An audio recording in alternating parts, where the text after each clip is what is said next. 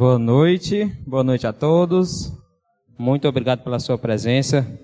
Obrigado por ter vindo. Que Deus abençoe você. Convidar a todos para abrir nossas Bíblias em Filipenses, Filipenses capítulo 3. Filipenses 3, a partir do verso 7. Filipenses 3 e 7. Amém? Vamos fazer a leitura.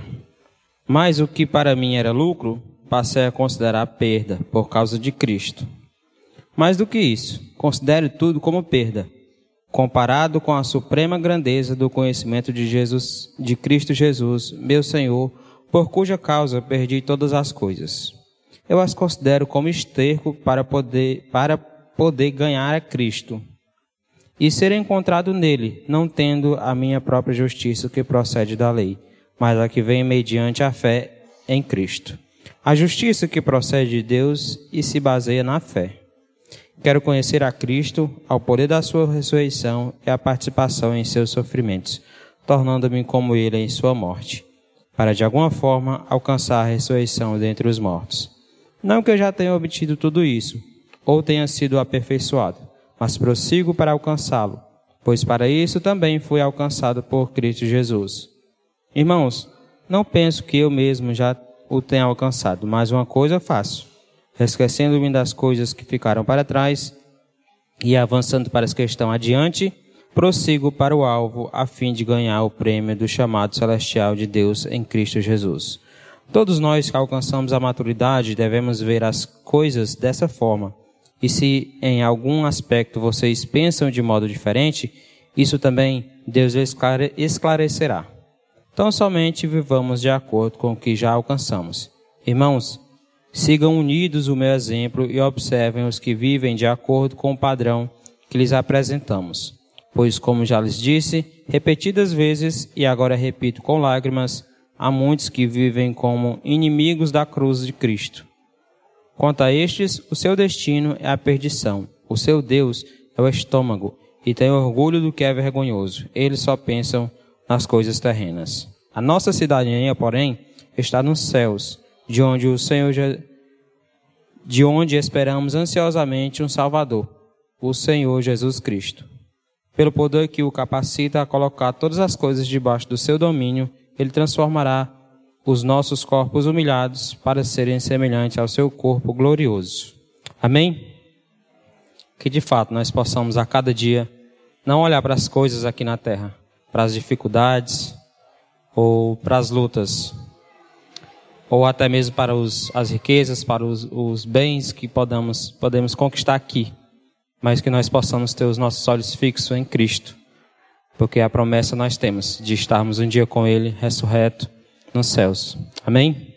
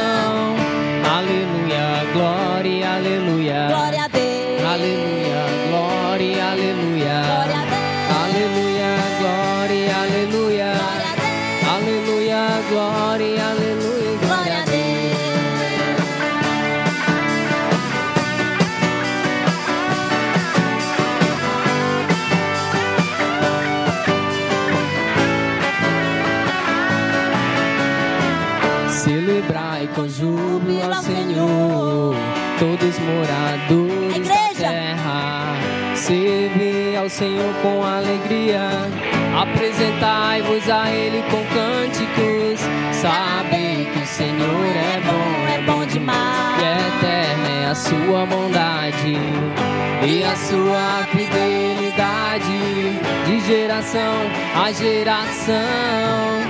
Aleluia, glória, aleluia. Glória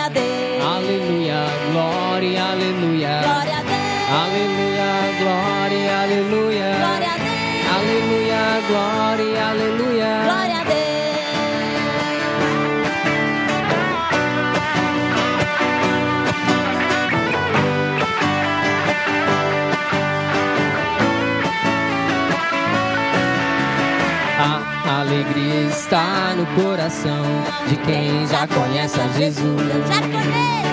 A verdadeira paz só tem aquele que já conhece a Jesus. O sentimento mais precioso que vem do nosso Senhor é o amor que só tem quem já conhece a Jesus. Alegria está no coração de quem já conhece a Jesus. A verdadeira paz só tem aquele que já conhece a Jesus. O sentimento mais precioso que vem do nosso Senhor é o amor que só tem. Posso pisar tromba e saltar muralhas, aleluia, aleluia. Posso pisar e saltar as muralhas, aleluia, aleluia.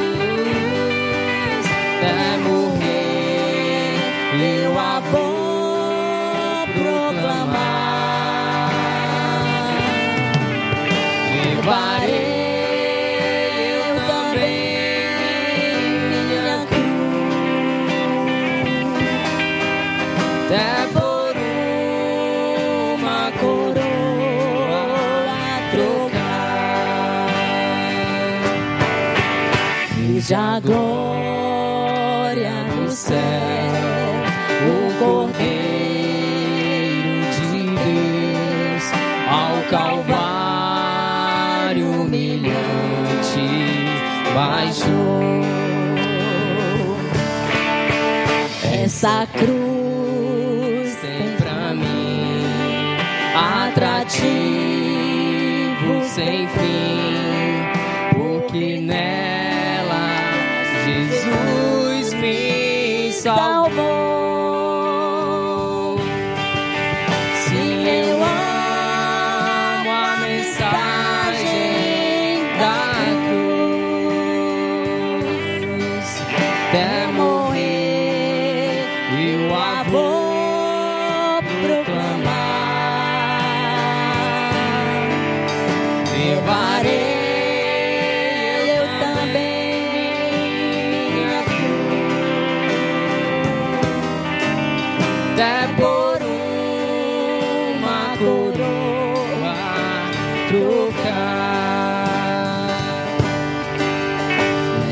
cruz padeceu e por mim já morreu, meu Jesus, para dar-me perdão. Eu me alegro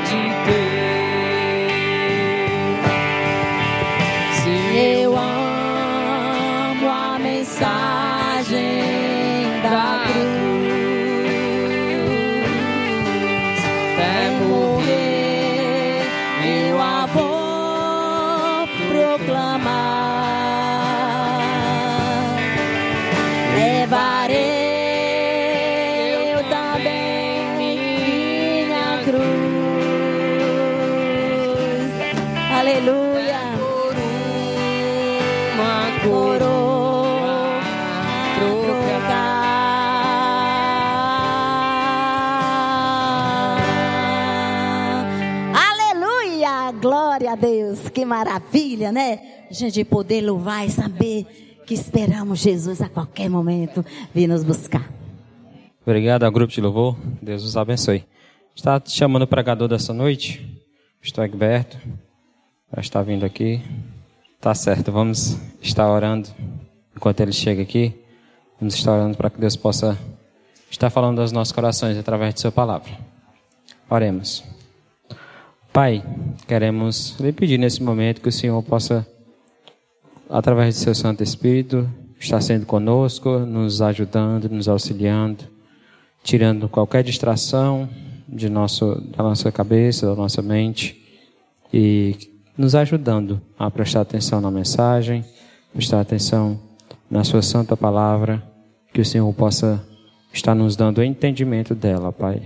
Fala aos nossos corações esta noite e usa o Teu servo. Usa, ó Pai, para o engrandecimento do Teu reino, usa-o para a Tua glória. Ser com Ele e fala aos nossos corações essa noite, Pai. Mais uma vez, te louvamos porque temos o grande privilégio de estarmos aqui reunidos, ó Pai, para estarmos cultuando ao Senhor e crescendo em Sua palavra. Como é gostoso, como é maravilhoso estar aqui reunido com os irmãos para juntos estar crescendo na Sua palavra. Louvado seja o Seu nome, ó Pai. E oramos em nome de Jesus Cristo. Amém. Então, boa noite a todos. Saúde a todos com a graça, com a paz do Senhor Jesus Cristo. Amém? Segunda Epístola de Paulo aos Coríntios, capítulo 5. Eu vou ler aqui do versículo 18 ao 21, é o texto que nós vamos estar abordando nessa noite. Ok? Então, acompanhe comigo. 2 Coríntios, capítulo 5, versículo 18 a 21, que diz o seguinte: Ora, tudo provém de Deus, que nos reconciliou consigo mesmo por meio de Cristo e nos deu o ministério da reconciliação. A saber, que Deus estava reconciliando consigo o mundo, não imputando aos homens as suas transgressões, e nos confiou a palavra da reconciliação. De sorte que somos embaixadores em nome de Cristo, como se Deus exortasse por nosso intermédio. Em nome de Cristo, pois, ah, rogamos que vos reconcilieis com Deus, aquele que não conheceu pecado. Ele o fez pecado por nós, para que nele fôssemos feitos justiça de Deus. Então, é uma alegria para nós nos reunirmos aqui como igreja. Só estamos reunidos aqui por conta da graça reconciliadora de Deus, mas é uma alegria também ter cada um que nos visita nessa noite aqui conosco. Que Deus possa estar abrindo os seus ouvidos e o seu coração para receber a palavra de Deus nesta noite. Que cada um de nós possamos estar com o nosso coração quebrantado, voltado para a palavra de Deus. Amém? Vamos orar? Senhor, muito obrigado, Pai, por Sua graça, por Sua misericórdia sobre nossas vidas. Senhor, nós queremos lhe agradecer porque o Senhor nos reúne nessa noite como igreja do Senhor isso só é possível por conta da graça do Senhor que nos reconciliou com o Senhor através do sacrifício de Cristo na cruz, morrendo pelos nossos pecados, pagando preço pelos nossos pecados. E muito obrigado, Senhor, por maravilhosa graça sobre nossa vida. Senhor, pedimos que essa mesma graça atinja muitos corações de pessoas que estão ouvindo a Sua palavra, quer sejam aqueles que estão aqui presentes ou os que estão conosco a partir de casa, que nós nessa noite sejamos edificados, fortalecidos, desafiados pelo Senhor e que nós possamos, ó Pai, estar sendo também uh, trabalhados pelo Senhor na Sua palavra. Pedimos isso agradecidos em nome de Jesus. Amém. Obrigado, irmão, pela água. Nós, uh, como eu disse, só estamos aqui por conta da graça de Deus.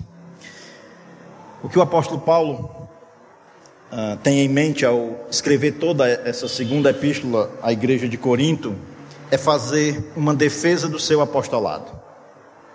O que estava acontecendo na igreja em Corinto é que Paulo estava recebendo ataques quanto à credibilidade do seu ministério apostólico.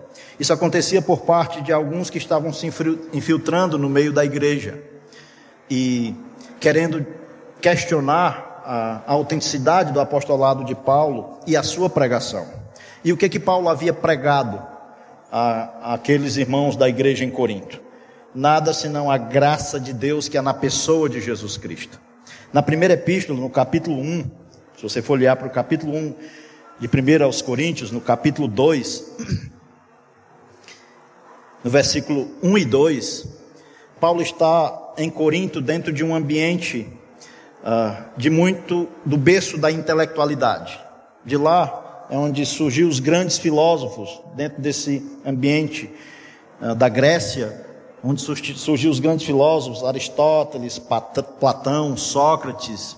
Então era um lugar onde se enfatizava muito a questão da intelectualidade. Mas Paulo também ele era um cara muito intelectual, um poliglota, alguém que dentro do ambiente judaico aprendeu aos pés de Gamaliel e foi muito instruído a respeito das coisas de Deus.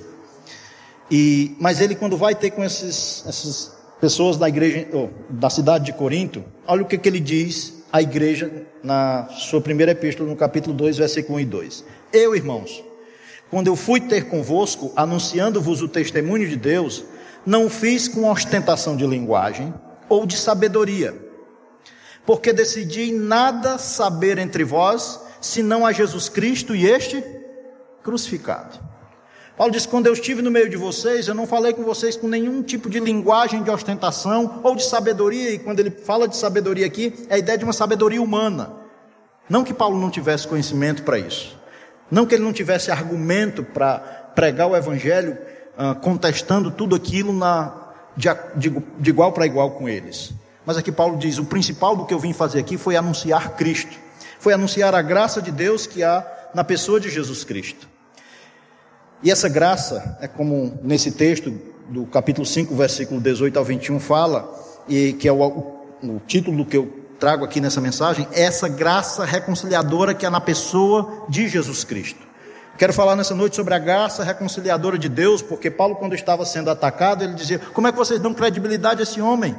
Esse homem que, é, dentro da cultura grega havia uma ênfase no aspecto do físico. Você vê aqueles Quando você olha para as figuras nos livros de história, quando se vê no mundo grego, tem uns homens bonitos, assim, forte, musculoso, porque havia uma, uma ênfase dentro dessa questão do aspecto material, do físico.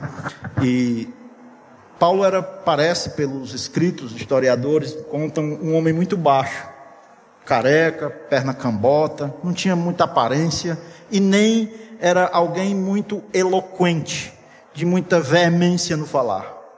E a, o questionamento a, de alguns que estavam se filtrando na igreja para com o apóstolo era: como é que vocês dão credibilidade a um homem como este? Paulo está aqui defendendo durante toda a carta o seu apostolado, e aqui ele vai dizer o seguinte: que realmente o que ele trouxe para aqueles irmãos não foi nada senão a graça reconciliadora de Deus, que é na pessoa de Jesus Cristo, do Cristo que morreu crucificado, pagando pelos nossos pecados. Tudo isso é fruto da graça de Deus. E Paulo é como que ele estivesse dizendo: não era meu objetivo em nada me gloriar, em nada em mim mesmo. O objetivo de Paulo era, ao anunciar o evangelho da graça, é para que a glória fosse toda de Cristo. E é como Paulo dissesse: eu realmente não tenho esse propósito. Se eles estão querendo me atacar, o meu propósito não era pregar em nada enaltecendo a mim mesmo, mas a Cristo, o Cristo crucificado. Isso, para eles, parecia loucura. Mas aquilo que é loucura, para eles, na verdade, é o poder transformador de Deus. Diante desse contexto aqui, nós podemos ver que esse texto lido aqui de 2 Coríntios 5, 18 a 21, ele fala desse poder reconciliador do Evangelho. Esse poder reconciliador do Evangelho é oriundo da graça de Deus por meio de Cristo. E ao falar espe especificamente desse assunto nesta noite, nós abordaremos na perspectiva da graça reconciliadora de Deus em Cristo. E nesses quatro versículos quero falar sobre quatro verdades sobre a graça reconciliadora de Deus através desse texto. A primeira é a atuação da graça reconciliadora. Acompanhe comigo o versículo 18. Ora, tudo provém de Deus, que nos reconciliou consigo mesmo por meio de Cristo e nos deu o ministério da reconciliação.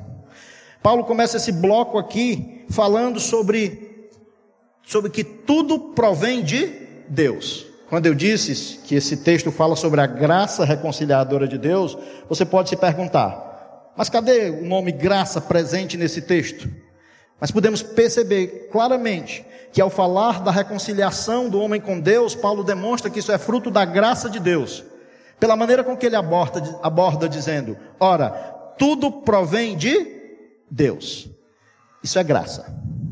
O que Paulo quer enfatizar aqui é que o que ele acabou de dizer, que está no versículo 17, quando ele diz: E assim, se alguém está em Cristo, é nova criatura, as coisas antigas já passaram, eis que se fizeram novas. Ele está dizendo: esse fato de a pessoa se tornar uma nova criatura em Cristo, isso não é nada próprio dela mesma é fruto da graça. Por quê? Porque tudo de Deus. Tudo é tudo isso que ele está falando nessa epístola. Tudo isso, é tudo isso que envolve a obra redentora de Cristo em favor dos pecadores. Todo o processo que envolve a reconciliação vem de Deus. A reconciliação entre o homem e Deus vem do próprio Deus. Não se origina no homem. A transformação que é relatada no verso 17 entre o ser humano que é morto nos seus delitos e pecados, mas quando é alvo da graça de Cristo, passa a ser uma nova criatura em Cristo, tudo isso, essa transformação que acontece, ela é da parte de Deus, é da graça de Deus que vem. E a reconciliação é Deus quem opera. Ele diz: ora, tudo provém de Deus, que nos reconciliou consigo mesmo por meio de Cristo.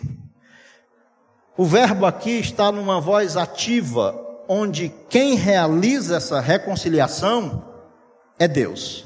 Por isso, o que Paulo está descrevendo nesse versículo 18 é a atuação da graça reconciliadora. É uma atuação que é Deus quem realiza. Não tem nada do homem. A voz ativa aí do, do, do termo é que Deus que nos reconciliou consigo mesmo. Fez isso por meio de Cristo. E essa declaração, ela revela o grande amor de Deus que há na pessoa de Jesus Cristo. Isso foi falado por ele no versículo 14. Olha o que diz o versículo 14: Pois o amor de Cristo nos constrange, julgando nós isto: um morreu por todos, logo todos morreram. O amor de Cristo nos constrange, porque Deus reconciliou pessoas com Ele por meio da Sua graça, sem que essas pessoas mereçam. Nós não merecemos o amor de Deus que é na pessoa de Cristo Jesus, por isso é graça. E aqui o que Paulo está descrevendo é a atuação dessa graça, sendo Deus que atua na vida do ser humano, reconciliando esse ser humano com Deus por meio de Cristo. Mas esse ser humano é pecador. Isso se discorre pelo fato do que aconteceu lá em Gênesis capítulo 3. Gênesis capítulo 3 vai trazer a narrativa da queda do homem. Adão pecou e com isso o relacionamento com Deus foi quebrado.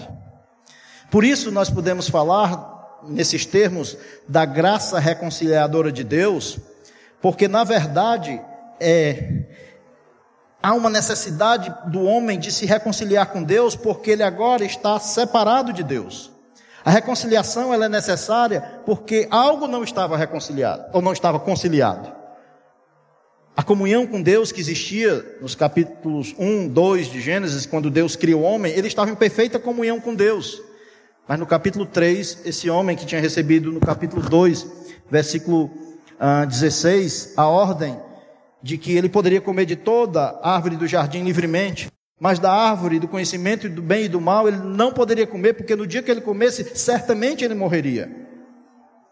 E no capítulo 3, Satanás entra em cena tenta Eva e Adão, e os dois, Eva toma do fruto, come, dá do fruto a Adão e este também, e entra o pecado no mundo.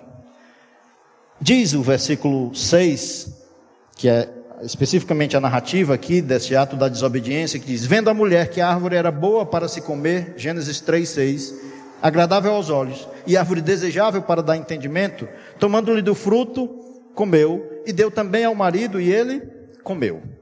Versículo 7 diz: Abriu-se-lhe então os olhos de ambos, e percebendo que estavam nus, cozeram folhas de figueira e fizeram cintas para si. Versículo 8 diz que quando ouviram a voz do Senhor Deus, que andava no jardim pela viração do dia, esconderam-se da presença do Senhor Deus, o homem e sua mulher, por entre as árvores do jardim. A comunhão foi quebrada. O pecado entra no mundo. A primeira atitude de Adão é fugir de Deus. E olha o que acontece no versículo 9. E chamou o Senhor Deus ao homem e lhe perguntou: Onde estás?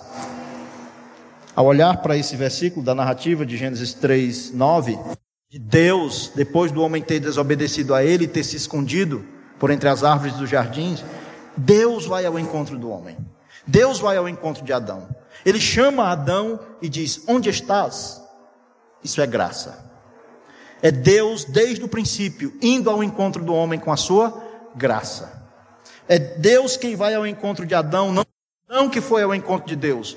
O relacionamento que, a, a, que foi quebrado gerou uma separação, morte espiritual.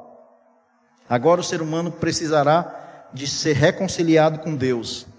Mas essa reconciliação é uma obra de Deus do Deus que Paulo diz que nos reconciliou, reconciliou consigo mesmo por meio de Cristo. Foi ele, é ele quem faz isso. Por isso é graça. Nós fomos os ofensores contra Deus, mas a iniciativa da reconciliação veio dele. Por isso é graça. Em Efésios capítulo 2, o apóstolo Paulo descreve claramente a condição do homem e a manifestação dessa graça. Gênesis capítulo, Gênesis não, perdão, Efésios, no capítulo 2, Paulo discorre sobre essa condição do homem que era morto nos seus delitos e pecados, separado de Deus, mas Deus dá vida espiritual a esse homem. É assim que ele se, se refere aos irmãos da igreja em, em Éfeso, no capítulo 2, quando ele escreve no capítulo 2, versículo 1, dizendo o seguinte: Ele vos deu vida. E novamente, olha a voz do verbo, é uma ação de Deus, é Ele quem deu vida a esses irmãos em Éfeso. Não foi eles que passaram a ter vida por eles mesmos quando creram. Foi Deus que vida, deu vida a eles. Ele vos deu vida estando vós mortos nos vossos delitos e pecados, nos quais andastes outrora, segundo o curso deste mundo, segundo o príncipe da potestade do ar, do espírito que agora atua nos filhos da desobediência, entre os quais também, aí Paulo se inclui dizendo: todos nós andávamos outrora. Todos nós estávamos nessa condição. Como? Andando segundo as inclinações da carne, fazendo as vontades da carne e dos pensamentos, versículos 3. E éramos por natureza filhos da ira, como também os demais. Todos cristãos eram antes separados de Deus, andávamos fazendo a vontade da carne e dos pensamentos, e éramos por natureza como? Filhos da ira. Olha o que diz o versículo 4. Mas Deus, sendo rico em misericórdia, por causa do grande amor com que nos amou, nos deu vida juntamente com Cristo. Pela graça sois salvos. Graça. A salvação é um ato da graça de Deus atingindo o ser humano, por isso, o apóstolo Paulo fala da atuação dessa graça reconciliadora, dizendo no versículo 18 que tudo provém de Deus, que nos reconciliou consigo mesmo por meio de Cristo e nos deu o ministério da reconciliação. Paulo foi alcançado por Deus no caminho para Damasco. Cristo veio ao encontro de Paulo, nós conhecemos porque está relatado lá em Atos capítulo 9. Paulo estava indo para perseguir os cristãos. O propósito dele não era ah, nada com Cristo, ao contrário, ele era contra Cristo e contra os cristãos. Mas no caminho para Damasco, um dia, Cristo vem ao encontro de Paulo. Graça. A vida de Paulo, depois do seu encontro com Cristo, foi mudada.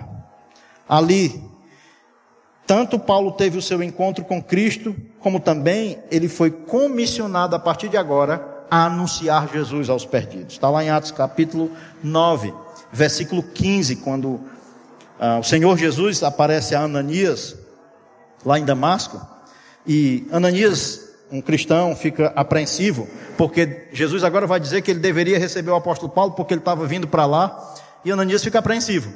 Senhor, ele está vindo para cá para perseguir os cristãos, o senhor quer que eu receba ele na minha casa? Fique tranquilo, Ananias. Porque o Paulo, que antes era um perseguidor dos cristãos, agora eu o encontrei no caminho para Damasco.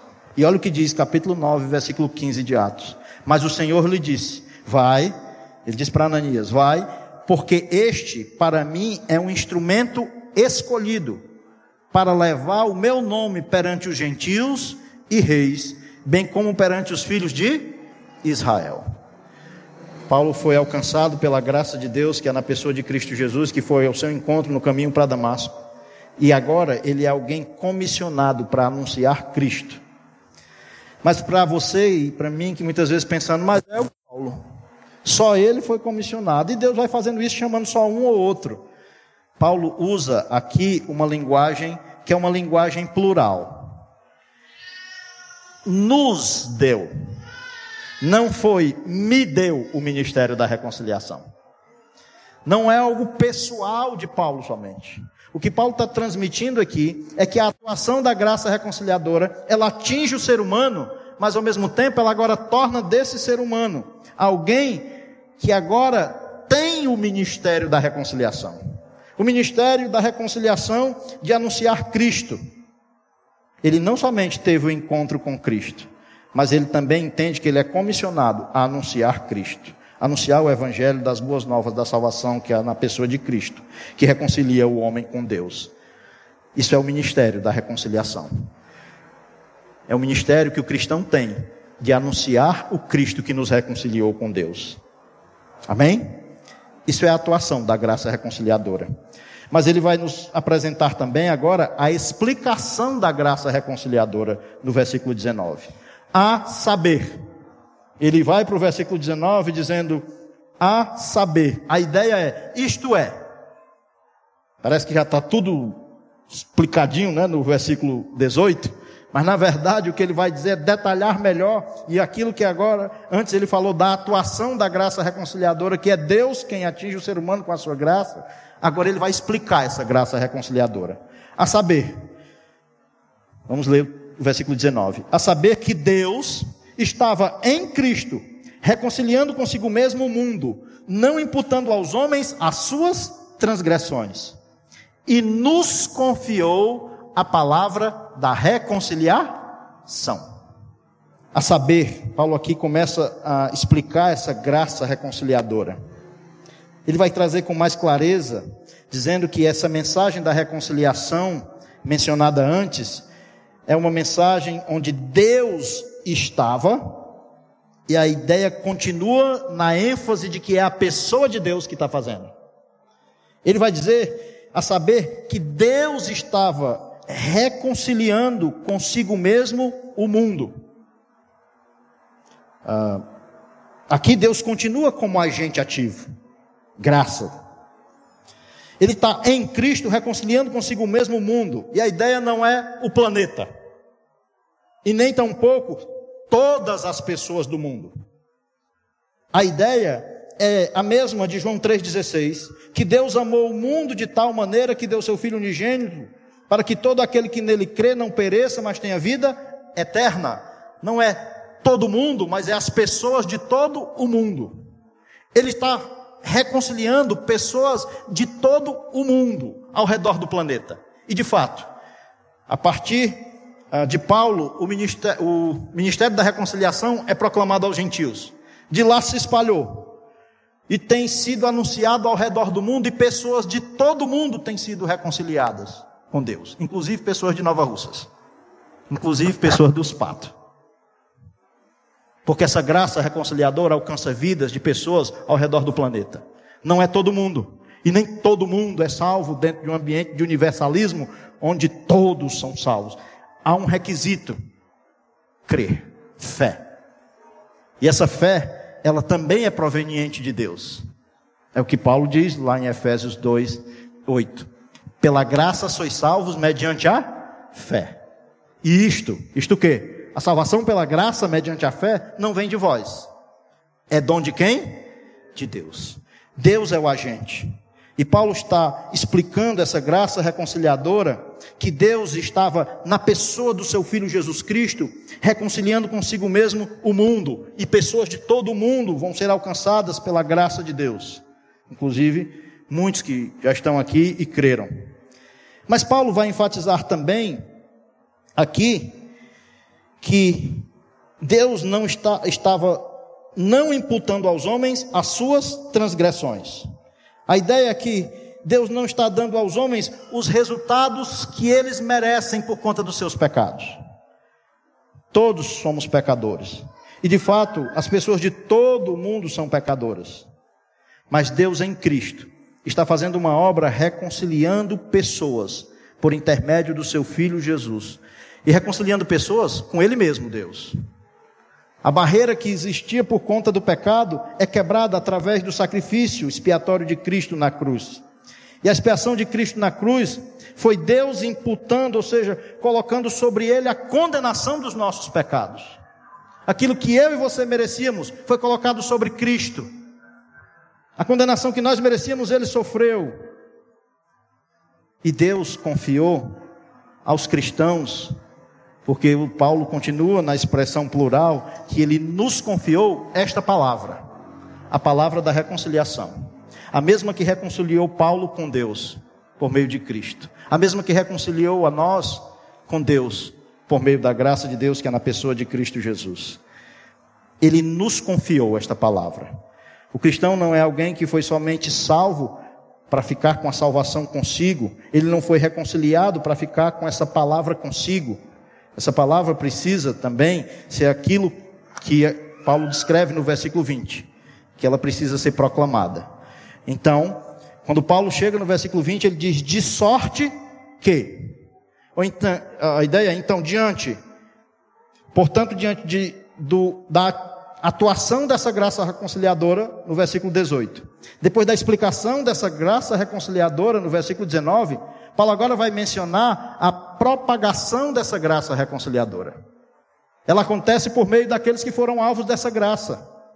Paulo vai mencionar como essa graça, essa palavra da reconciliação deveria ser propagada, espalhada pelo mundo.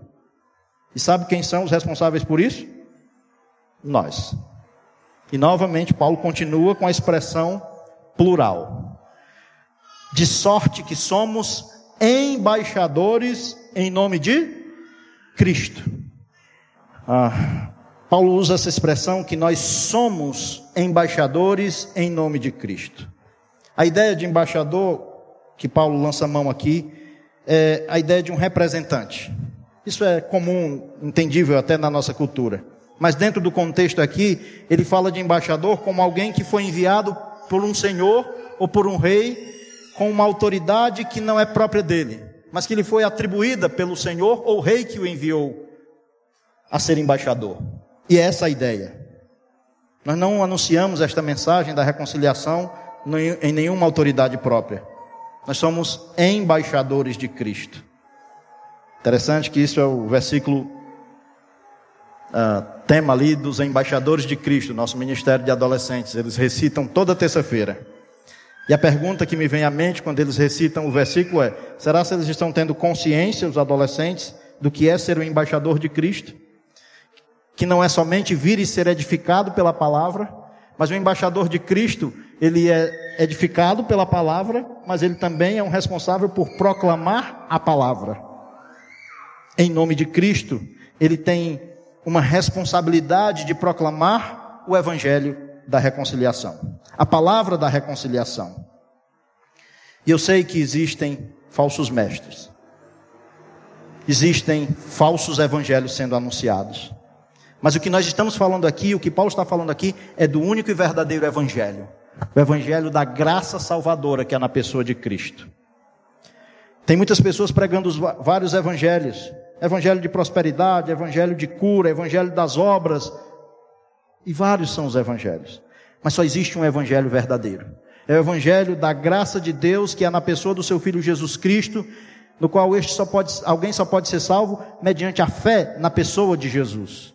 O verdadeiro evangelho mostra o homem no, na sua condição de pecador, de separado de Deus, de necessitado de uma reconciliação com Deus. E isso só é possível por meio de Cristo. Eu sei que ao passo que tem muitos falsos evangelhos sendo anunciado, anunciados, também existe pessoas anunciando o verdadeiro evangelho.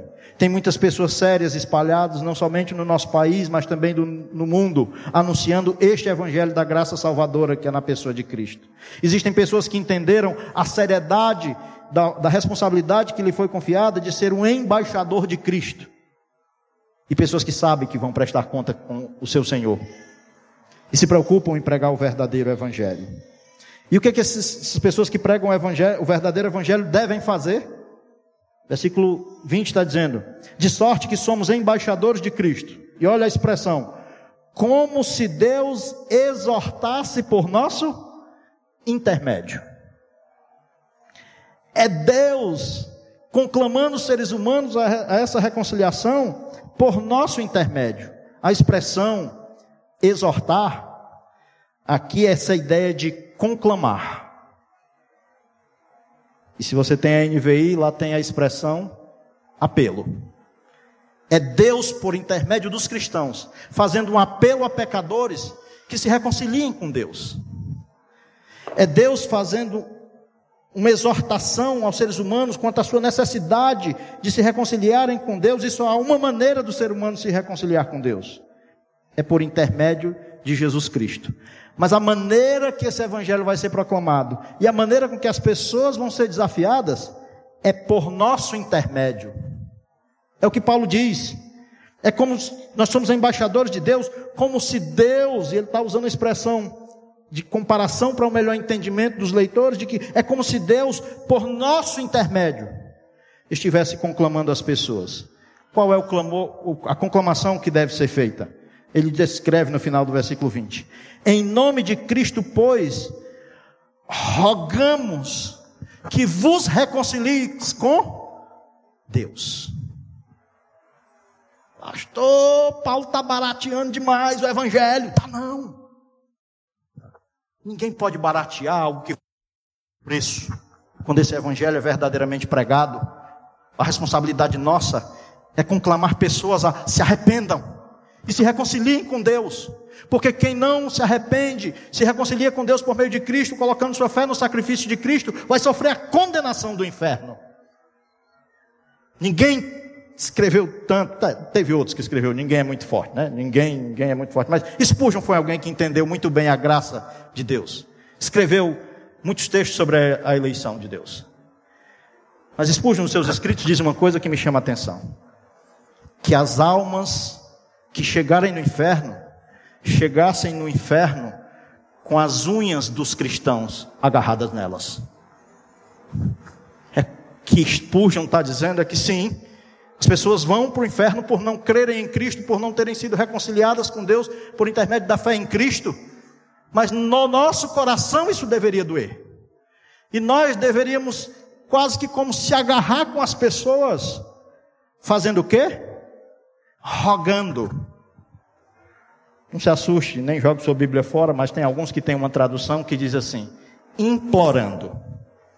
Alguém que entendeu a graça salvadora de Deus de uma maneira tão profunda, mas que tem nele o mesmo sentimento que houve também em Cristo Jesus de compaixão com os perdidos. Paulo tem o mesmo sentimento que houve também no seu Senhor e Salvador Jesus Cristo. Que quando estava diante de Jerusalém, olhando Jerusalém, viu as multidões e se compadeceu delas. Sabe por quê? Porque estavam aflitas e exaustas, como ovelhas que não têm pastor. Paulo agora está falando sobre a propagação da graça reconciliadora como sendo uma responsabilidade minha como alguém que foi alvo dessa graça. Paulo está falando dessa graça reconciliadora na propagação dela como sendo responsabilidade sua, como alguém que foi alvo desta graça.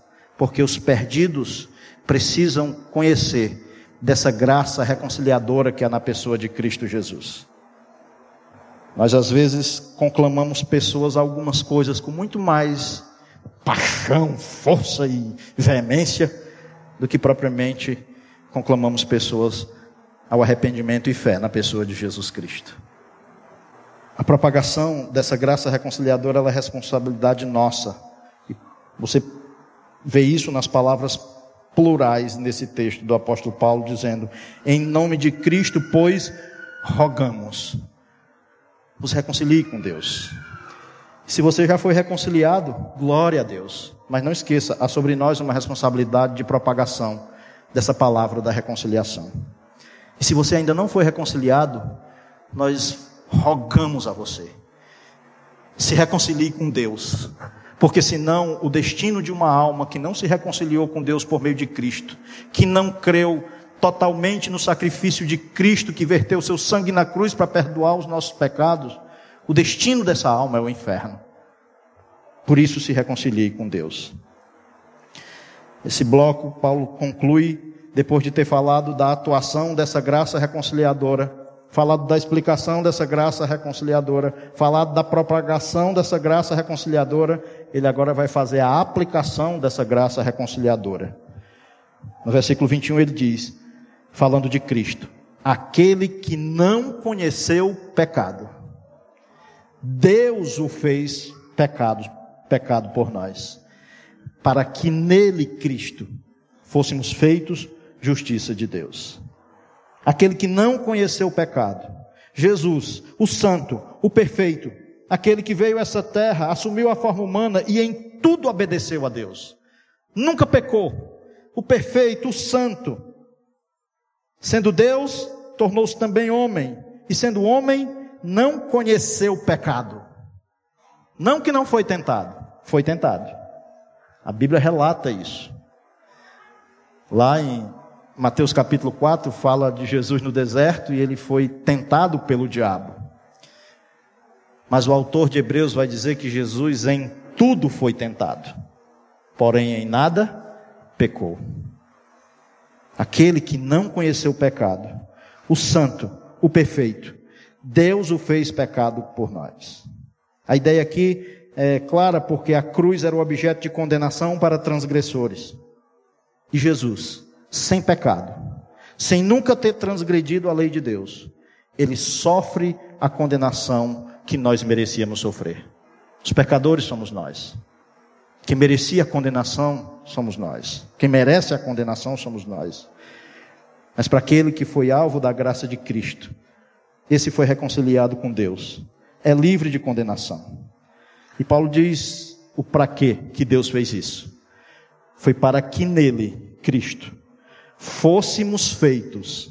Não é que nos tornamos, não é que nos fazemos, é que em Cristo nós somos feitos por Deus, justiça de Deus.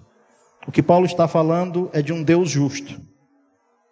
Nós que somos salvos pela graça, temos que lembrar que um preço foi pago.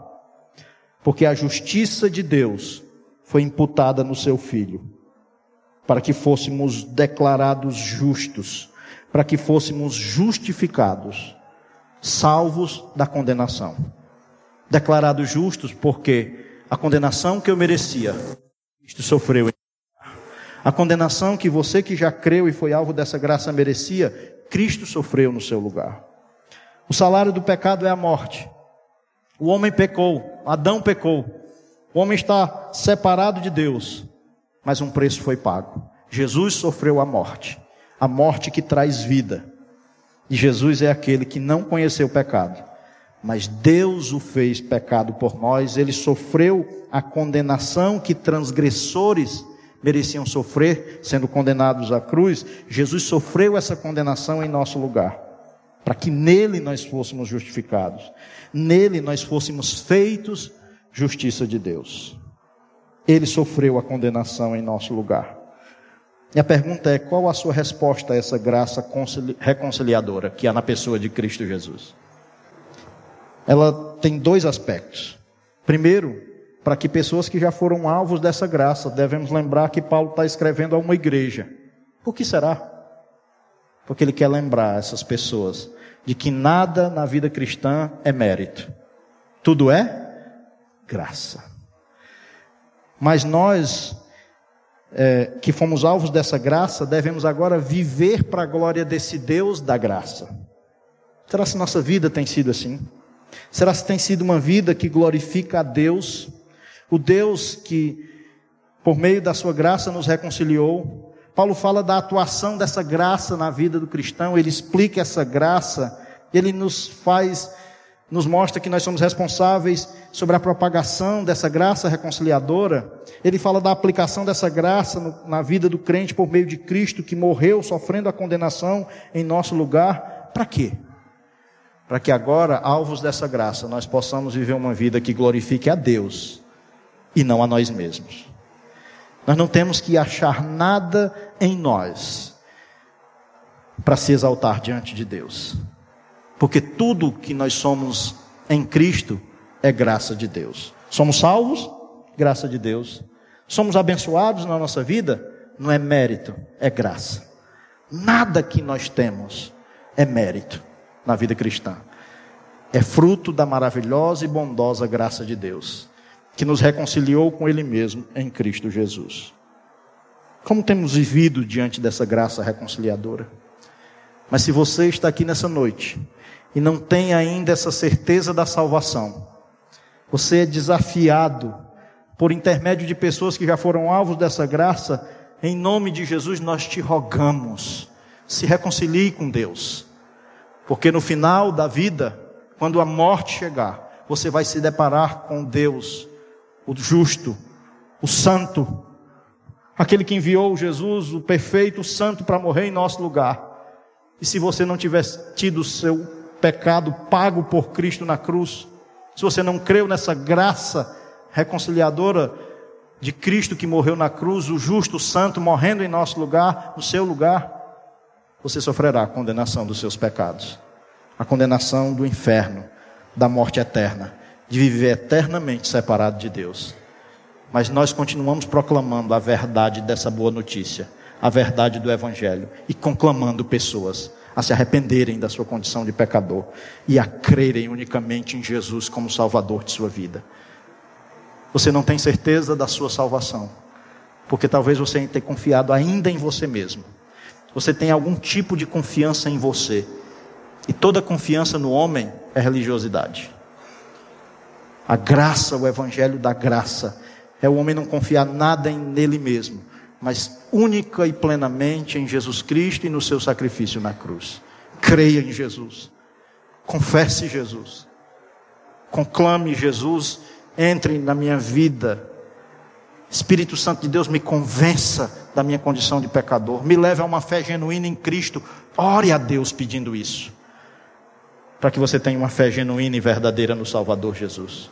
Em nome de Cristo, nós lhe rogamos, se reconcilie com Deus, creia em Cristo, não numa igreja, não numa religião, não numa placa, não no líder religioso, mas em Cristo Jesus, o Salvador. E se você já creu, se alegre nessa maravilhosa graça. As contas continuam, tudo amanhã. O trabalho que você e eu temos vai continuar amanhã. Amanhã, pecados tenazmente ainda nos assediarão. Mas se você já é um crente, se alegre nessa maravilhosa graça que nos reconciliou com Deus através da pessoa de Cristo. Se você ainda não é reconciliado, nós lhe rogamos, se reconcilie com Deus, colocando sua fé unicamente em Cristo Jesus. Vamos orar? Vamos falar com Deus? Convido você a orar. Duas orações. Tem a oração daquele que já foi alvo dessa graça reconciliadora. Essa oração é de gratidão. Gratidão a Deus por tudo que Jesus Cristo fez por nós na cruz. Por todo o perdão, por tudo que Ele nos trouxe através de seu sacrifício, pela vida eterna que Ele nos deu. Nossa oração é de gratidão, nós que já fomos reconciliados com Deus, pela fé em Cristo. Mas se você não se reconciliou com Deus ainda em Cristo, faça uma oração de clamor a Deus. Peça, Senhor, me coloque uma fé salvadora em Cristo Jesus. Peça ao Espírito Santo de Deus que lhe convença. E Ele por sua graça, estará salvando pessoas. Vamos orar? Pai, muito obrigado, Senhor, por tamanha graça, que nos reconciliou com o Senhor mesmo, por meio do seu Filho Jesus. Ah, Senhor, se não fosse Sua graça, nós estaríamos perdidos, Senhor. Mas obrigado, porque mesmo com lutas na vida, com desafios da vida cristã, o mais importante o Senhor já fez por nós através do seu Filho Jesus, que foi nos dar a salvação, a vida eterna. O Senhor nos reconciliou com o Senhor. Senhor, que agora nós possamos usufruir dessa relação que foi refeita diariamente, estando em comunhão com o Senhor, por meio da palavra, da oração. Ah, Senhor, nos leve a isso. Como pessoas que fomos, fomos alvos dessa graça reconciliadora, muitas vezes usufruímos tão pouco, Senhor dessa comunhão com o Senhor, na oração, na palavra. Nos desperte, Senhor. Nos ajude, Senhor. Obrigado, porque tudo é graça. E por Sua graça, nos atraia cada vez mais para um relacionamento mais íntimo com o Senhor. E, Senhor, aquelas vidas que ainda não têm a certeza da salvação, que seja noite de reconciliação, Senhor. Que seja o Seu Espírito Santo, não homens, mas o Espírito Santo do Senhor convencendo essa pessoa do pecado, do pecado de não crer em Cristo. Que essa pessoa seja convencida da sua condição de pecador e do resultado que, a condenação, que o pecado traz, que é a condenação, Senhor. Só o seu Santo Espírito para fazer isso. E pelo poder que há na Sua palavra, viva, eficaz, penetrante, nós rogamos ao Senhor que o Senhor aplique essas verdades em corações aqui nesta noite, rendendo corações ao Senhor fazendo com que pessoas possam, por sua graça, Pai, reconhecer a Jesus como Salvador de suas vidas. E que essas pessoas não se contenham e se levantem proclamando a sua fé em Jesus Cristo, confessando a Jesus como Senhor e como Salvador de suas vidas. É isso que nós lhe pedimos, Pai, em nome de Jesus. Amém e amém. Que Deus abençoe muito sua vida. Uma ótima semana. Estamos juntos para continuarmos crescendo na graça e no conhecimento de Cristo Jesus. Deus abençoe. Uma ótima semana. Você que esteve conosco a partir de casa, que Deus esteja abençoando a cada um.